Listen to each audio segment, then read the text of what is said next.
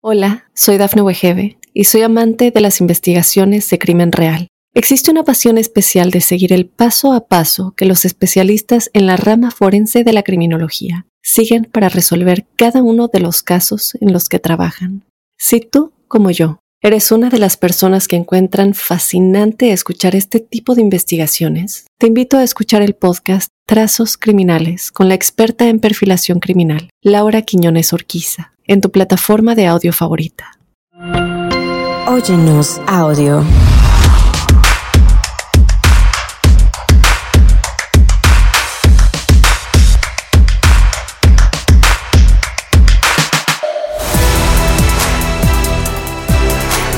Cuando eran niños, Diana Argote y Mario Montes llegaron a este país como inmigrantes. Más adelante en la vida se dieron cuenta de la realidad que hoy en día afecta a muchos de nuestros jóvenes.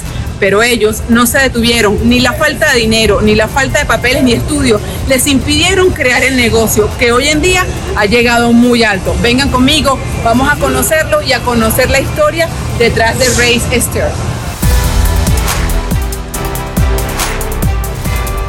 Diana, Mario, muchísimas gracias por recibirnos y sobre todo por abrirse para contar su historia. Como les conté, el objetivo de este programa es compartir historias de éxito como la de ustedes para que otros latinos, para que toda esa gente que nos está viendo se sientan inspirados y digan, mira, en este país sí se puede, los que soñamos en grande, en grande podemos llegar muy lejos. Para nosotros es un orgullo ser parte de una iniciativa como esta y de darle más información a la gente de cómo puede eh, lograr sus sueños en este país. Ustedes tienen hoy un negocio muy grande, tres empleados, hacen obras gigantes, pero quiero que me cuenten cómo llegan a Estados Unidos. Los dos llegan muy pequeñitos, váyanme contando un poco de dónde vienen y cómo llegan a Estados Unidos.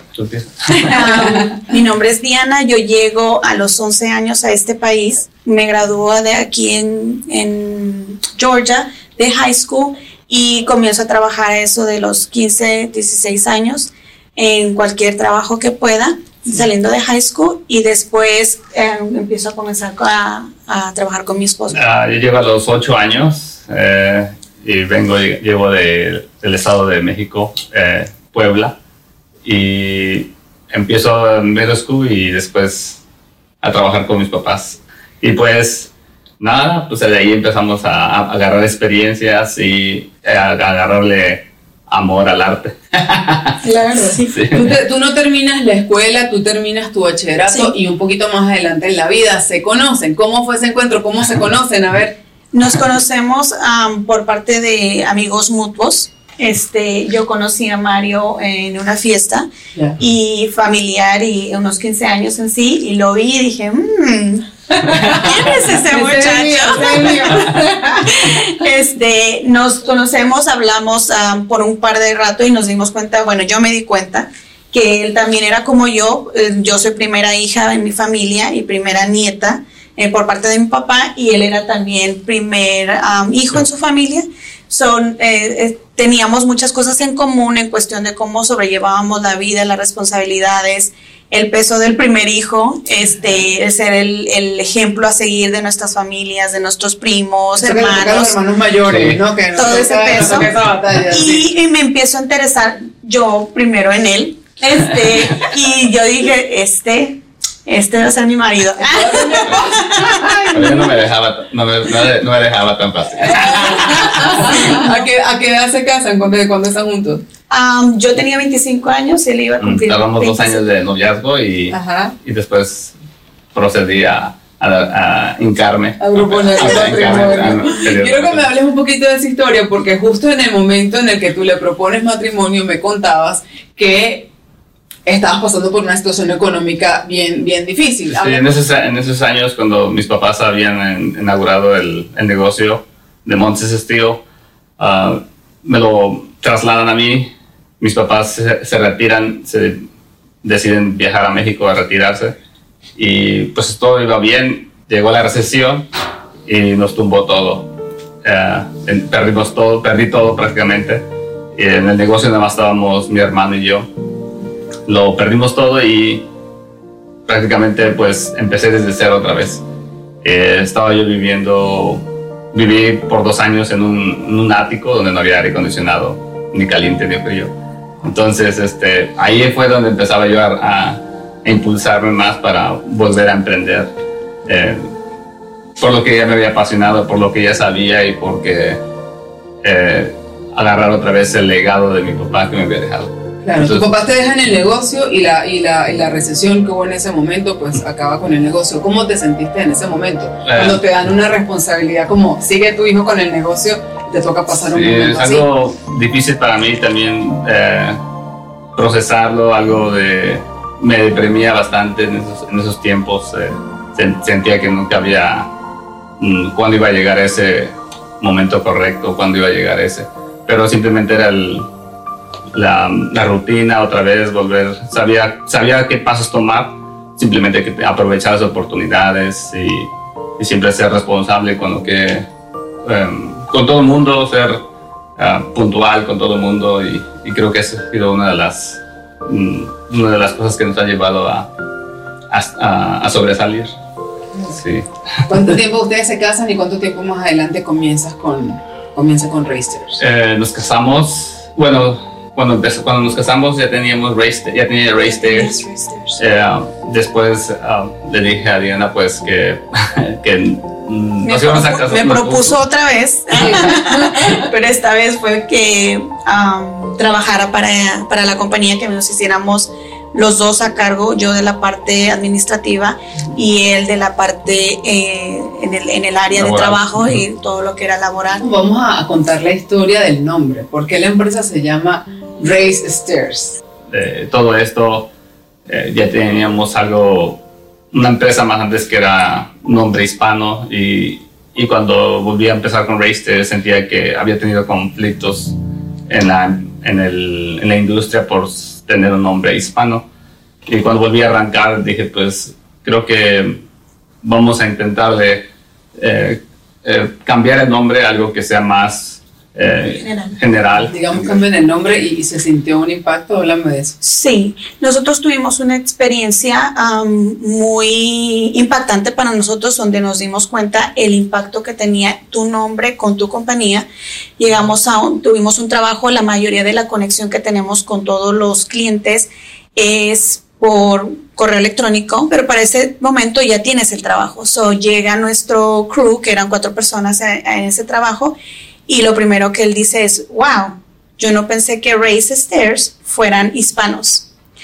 Y eso fue algo que nosotros nos impactó porque el nombre no asoció a una a nosotros como latinos como una crew que fuera a llegar a ese trabajo. Y le dijimos pues estamos aquí quieres que o no quieres que hagamos no no pasa nada hacer el trabajo entonces ahí vimos el impacto que tenía el nombre con la industria y cómo el cliente puede llegar a, hacer ciertas diferencias por cómo empieza toda la relación con, el, con el cliente. Y yo lo que pienso en ese aspecto es que aunque es, tú tengas una, una situación donde hay una cuestión de racismo, es más tú como persona cómo lo tomas y si te quieres llevar eso contigo. Eso no es un impedimento para que tú pares en ningún momento de seguir.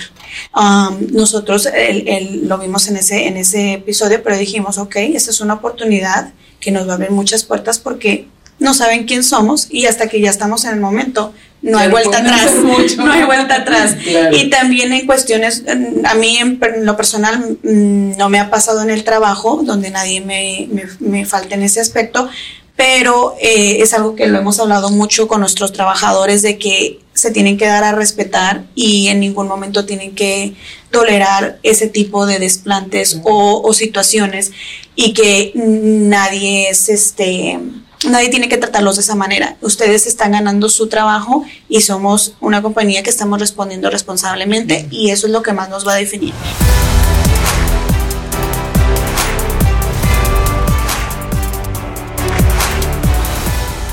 Hola, soy Dafne Wegebe y soy amante de las investigaciones de crimen real. Existe una pasión especial de seguir el paso a paso que los especialistas en la rama forense de la criminología siguen para resolver cada uno de los casos en los que trabajan. Si tú, como yo, eres una de las personas que encuentran fascinante escuchar este tipo de investigaciones, te invito a escuchar el podcast Trazos Criminales con la experta en perfilación criminal, Laura Quiñones Orquiza. en tu plataforma de audio favorita.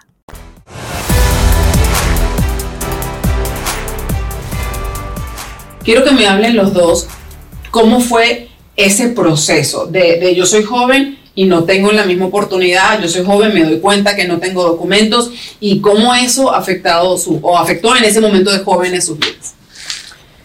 Pues eh, en realidad eh, sí le, nos limita bastante el, pues, al manejar todo ese tipo de eh, circunstancias del día al día. y uno de los retos creo que al, al, principio de Racers, una de las personas que me, me ayudó fue un amigo que se, se, ofreció a dar su seguro social para que pudiera yo sacar uh, aseguranzas o permisos. Y, y que fue una, un gran apoyo al, al, principio de Racers. Y, y después eh, al, año, al año después que emprendimos la compañía mm, nos tocó el, el, beneficio de DACA. Y entonces volvimos a, a estar un poquito más cómodos pero ese fue un lapso muy corto de un año, año y medio que estuvimos navegando porque no tener los, el estatus eh, inmigratorio correcto. No cualquiera te va a venir a ayudar, no más porque sí, simplemente por pruebas o por uh, ser buena persona, pues a lo mejor te pueden ayudar de cierta manera a impulsar porque creen en ti.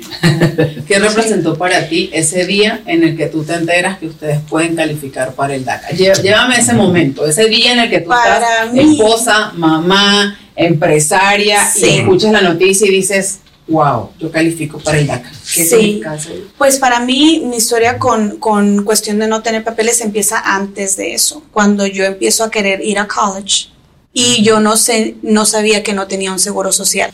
Yo siempre fui una persona que trabajé desde muy chica, hasta incluso en mi país, ayudándole a mis tías en su frutería, en la otra tía con la pizzería.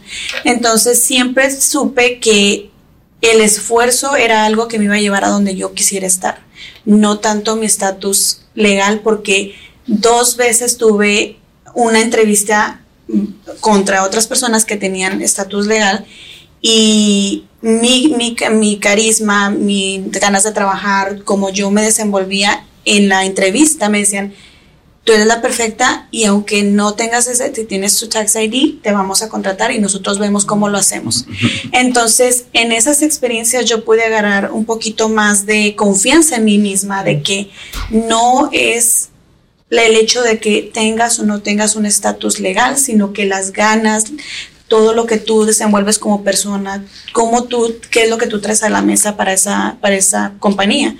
Entonces, um, cuando salió TACA, obvio, yo decía, tengo 500 dólares para mi aplicación, porque era lo que requerían, pero fue una emoción y una... Mirábamos, mirábamos la luz al final, decías, sí. tenemos un path, ¿no? Pues, sí. Sentíamos una esperan más esperanzas, sentíamos, para mí, bastante alegría. Sí. y, y, y la, eh, la, persona que nos había ayudado en ese momento, digo, ok, ya lo podemos transferir el negocio a, a tu nombre, todo empieza a ser de ustedes y el tener ese control de tu propio negocio es una gratificación enorme. ¿Por qué? Porque ya tú puedes tomar decisiones. ¿Qué, ¿Qué, sentiste ahí, Mario, cuando dices, mis papás crearon un negocio que yo levanté de nuevo y aquí voy luchando, sí, estoy aquí con mi, con mi familia, y tú dices, y estoy acá y ahora tengo mi licencia y ahora mi negocio sí. en mis manos. Llévame ese momento y dime cómo te sentiste en ese es momento. Algo, se me hace el nudo en la garganta, pero yo sé que mis papás están orgullosos de... Eso te iba a preguntar. Sí. ¿Qué, piensan, ¿qué, ¿Qué, dicen tus padres de ti? No, pues, no sabes qué dicen de no. Sé, no sé debes saberlo, debes saberlo. ¿Qué dicen tus papás de Mario? No. De lo que has logrado, de dónde ellos te dejaron y de dónde estás ahorita. no, es algo, una satisfacción muy grande y de poder yo, uh, de poder yo dar esa satisfacción a ellos, de que, de que ellos, sus esfuerzos valieron la pena, creo. Sí, igual nosotros, igual yo, pues yo siempre he estado muy orgullosa de él, sus papás también, ahora que pudieron tener la oportunidad de venir a, verlo desde México, eso fue el, ellos ver todo lo que, en, bueno, él más que nada, yo sé que yo he ayudado mucho, pero él es realmente la, la cabeza, el cerebro de, de esta compañía, Entonces, el ver también a mis suegros estar tan orgullosos de él y que este sea mi esposo, pues yo siento más orgullo, claro. yo soy una, una, esposa muy orgullosa que soy su primera porrista, entonces que decimos vamos para adelante, esto solamente es el comienzo de una de más oportunidades. Entonces, eh, mis papás al igual, mis papás me ven a mí y dicen, eh, eh, este, es muy gratificante para nosotros verlos ustedes crecer. Este, que mi mamá me dice, yo guardo todo donde salen, yo todo lo guardo y lo tengo ahí, este, con un álbum, sí. Entonces, y al verlo a él también, ellos lo, lo, lo, respetan mucho y lo quieren mucho y están muy agradecidas de que sea parte de nuestra familia, porque es, es, es muy gratificante todo el trabajo que él ha puesto. Y, y más que nada de recuperar lo perdido eh, que hablábamos de eso, nosotros tenemos el trauma de, de la recesión, que el, el, miedo de perder, el miedo de, de, de, arriesgar mucho, de no arriesgar, entonces haces cada paso más cautelosamente, porque no quieres que te vuelva a pasar. Entonces es, es muy gratificante, la verdad. Mario, tú cuando estabas en ese, en ese ático, en esos días en el que habías perdido todo, ¿alguna vez te imaginaste que ibas a estar en un lugar no, como estás ahora? No, no, yo pensaba que iba a estar cuando tenga yo 50 años o cuando voy a estar ya en mi, a lo mejor en mi, vejez. Nunca pensé que iba a ser dueño de mi propia taller o de mi, o de mi propia casa. Eh, y creo que los frutos se fueron dando más de lo, de lo esperado. Y creo que todo eso eh, me hace sentir más centrado, más, eh, con más ganas de ayudar a los, a los demás, con más ganas de eh, ayudar a mis propios muchachos que mm, están con nosotros y, y pues um, seguir adelante. A hablar ahorita de Racers, a donde ha llegado. ¿Cuántos empleados tienen actualmente? Uh, somos 13, bueno, tiene tres empleados contando nosotros y la oficina somos 16. 16. 16. ¿Y, cuáles son algunas de las obras más grandes que han hecho aquí en Georgia? Eh, una obra, creo que fue en Holy Springs, un, proyecto de 400, 500 toneladas de, de, metal que la tuvimos que procesar, fabricación y instalación, el, el paquete completo. Y, y, fue en el 2018, sí, que fue uno de los proyectos más grandes que nos ha impulsado al, elevar. Me contabas un poco el momento en el que iban a aplicar por la licencia de minorías, que es algo importante que, que, a un negocio de construcción le, daría un gran impulso. Sí. Cuéntame esa historia de, de qué pasó por no ser ciudadanos. So, nosotros fuimos a más de dos um, clases donde te, te, explican cómo aplicar para la certificación de minorías. Todo eso lo pasamos y llegamos a, con la directora de, del SBA, eh, Small Business Administration, y me dice, le digo, yo he hecho todo, he aplicado, he mandado mis aplicaciones y no tengo respuesta. Y le, me digo, yo soy, yo tengo DACA y quiero saber si eso es algo que tenga que ver. Y me dice, sí, porque tú tienes que ser ciudadana para obtener ese, esa certificación. Lo tomamos en el momento un poco mal y después dijimos, ok, esta es una oportunidad, es una puerta que se cierra, pero siempre hay otras que se abren.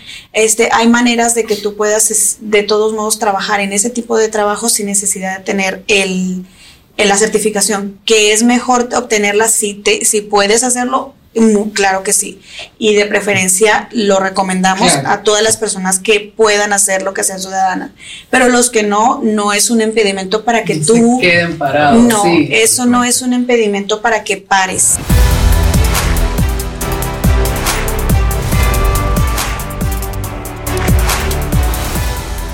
Hola, soy Dafne Wegebe y soy amante de las investigaciones de crimen real.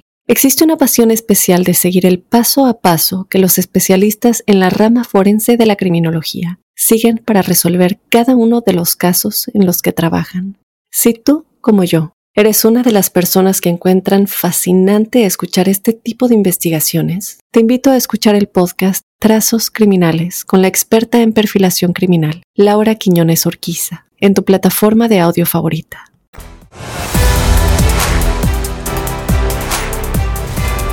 Cuénteme, cuéntame un poquito, eh, digamos, ustedes ya han avanzado, la empresa ahora tiene tres empleados, los casi 16, hablan de que ya tienen proyectos eh, de millones de dólares. Eh, ¿Cuánto más o menos hace la empresa ahora anualmente?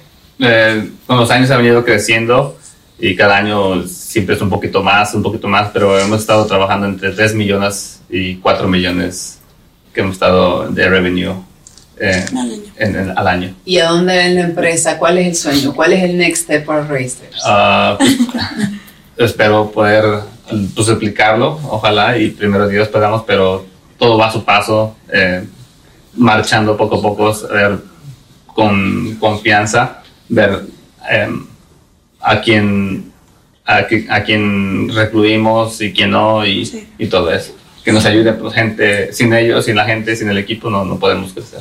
Mario, cuéntame, tú llegas eh, muy chiquito a este país. Ya. No terminas la escuela. No. ¿Cómo aprendes este negocio del, del metal y cómo haces de esto un, un gran negocio millonario como tienes ahorita? Vengo desde los años de summer school, cuando estoy en middle school, o desde más antes, si no mal recuerdo. Y de todo el tiempo de los summers era trabajar con mis papás, acompañar a mi papá, eh, a, trabajar, a los trabajos. Y pues empezó a agarrarle poco a poco al, al trabajo y llegó la hora de, de llegar a high school. Y yo sabía de antemano que no tenía yo papeles. Claro, sabías que no había oportunidad. No, había oportunidad de ir a college y mi papá fue, mi papá ha sido una de las personas más estrictas que he tenido mi life coach, strongest life coach que he tenido. Entonces mi papá me dijo, si terminas high school no vas a poder lograrlo muy mejor si te gusta estar en ese trabajo mejor vamos a trabajar. En ese tiempo estaba yo inmaduro iba yo creciendo estaba como cualquier teenager rebelde con mi papá. No yo no quiero trabajar contigo no quiero ir y, y pum me fui con él. Hay muchos chicos que nos van a estar viendo que están ahí parados en ese mismo día en el que tú te enteras o que tú eh, enfrentas el que yo no tengo papeles ¿Qué le puedes decir tú hoy a todos esos muchachos que están en una situación igual a la que tú estuviste hace algunos años? Eh, pues que mm, tu trabajo es, su trabajo es el que les va a reflejar la manera de cómo hacer ser una persona respetuosa con todo el mundo, que eso es lo que abre bastante las puertas. Eh, comentábamos que había estado dos años en, en ese ático, que era difícil, que no tenía yo aire acondicionado, pero había una persona ahí que me ataba a ese lugar era la señora que me rentaba. Esa señora, porque me portaba bien con ella o era de cierta manera educado, me, estimaba bastante. Y todas las tardes que llegaba a, cenar, siempre me tenía el plato listo. y la, estimo bastante a, a Doña Aurora. Entonces son cosas que al día a día, pues que te van pasando y, y pues nada, no simplemente ser la mejor versión de uno y ser la mejor persona, porque todo eso pues afecta, afecta y te da resultados al final del día, creo yo. Y creo que trato de ayudar a los muchachos que están con nosotros a, dar una mejor oportunidad, una mejor, uh, pues una mejor oportunidad, un mejor estatus financiero al final del día. Uh, no podemos cambiar la vida de los demás, pero a lo mejor dar mejores oportunidades, creo yo. ¿Cómo, ¿Cómo ha ayudado tu negocio el que tu esposa ahora esté aquí dándote la mano? pues creo que eh, la otra mitad de la compañía, ella también, porque es, ella administra lleva todo en orden y, y, creo la que me inspira también y mis hijos también los que me inspiran al día a día de que eh, todo se puede en esta vida, simplemente es de que ser disciplinado y, tener una determinación y, pues simplemente ser una buena persona, ser un mejor ser humano al día a día, creo yo. ¿Y tú qué piensas de tu esposa como empresaria y con esa historia maravillosa que tiene de superación? Ah, ¿Qué es él para ti? No, pues para mí él sabe que para mí yo es un orgullo también de, de tenerlo como, como mi pareja de vida. Este, desde el primer día que, que nos conocimos, yo lo vi a él con un potencial, lo vi con potencial, este, de sus sueños, de la manera en la que él piensa al ver más allá en cualquier cosa, cualquier proyecto, lo ve a años lo que podría ser. Y eso es algo que a mí me inspiraba. Eso si tu pareja te inspira, pienso que es algo muy bonito de, de, tener hacia tu pareja, ¿no? Porque te inspira mejor y lo ves reflejado. Es un muy buen papá. Este, él se ve en sus hijos. El día a día trabajar en ti como persona, en lo que reflejas hacia la comunidad. Eso va a traer las personas correctas hacia ti que te van a ayudar a salir adelante.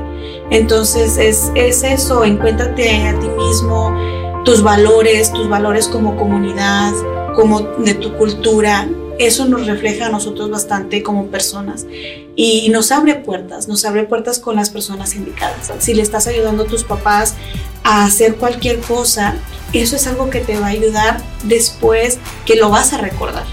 A lo mejor en el momento no lo ven así, pero que se den la, la oportunidad de aprender más en lo que están involucrados sus papás porque pueden ser nosotros en unos cuantos años. claro que sí, me encanta. Fíjate que, mira, sin duda este es el país de las oportunidades. Y yo creo que ustedes hoy nos han demostrado que definitivamente es así. Para mí, un, de verdad, tengo admiración total. O sea, ustedes son un orgullo, han llenado el corazón mío y el de todos los que estamos aquí escuchándolos hoy, porque de verdad tienen una historia de superación increíble. Eh, que ojalá muchísimas más personas conozcan, porque yo estoy segurísima que muchísima gente se va a sentir inspirado con ustedes. Son una pareja hermosa, les deseamos el mayor de los éxitos. Estoy segura que veremos Racers creciendo un montón porque tienen esa energía y esas ganas adentro que van a hacer que este negocio sea tan millonario y tan próspero hasta donde ustedes lo puedan llevar. Un honor para mí conocerlos, admiración total, son hermosos y nada. Amigos, espero que ustedes también se hayan disfrutado de esta entrevista de Sueño Millonario. Yo los espero en un próximo capítulo con otra entrevista inspiradora. Nos vemos pronto.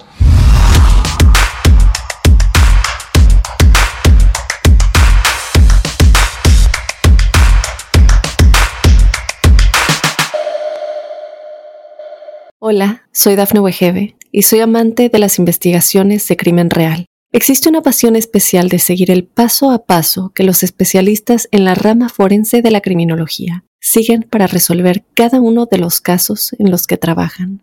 Si tú, como yo, eres una de las personas que encuentran fascinante escuchar este tipo de investigaciones, te invito a escuchar el podcast Trazos Criminales con la experta en perfilación criminal, Laura Quiñones Orquiza en tu plataforma de audio favorita.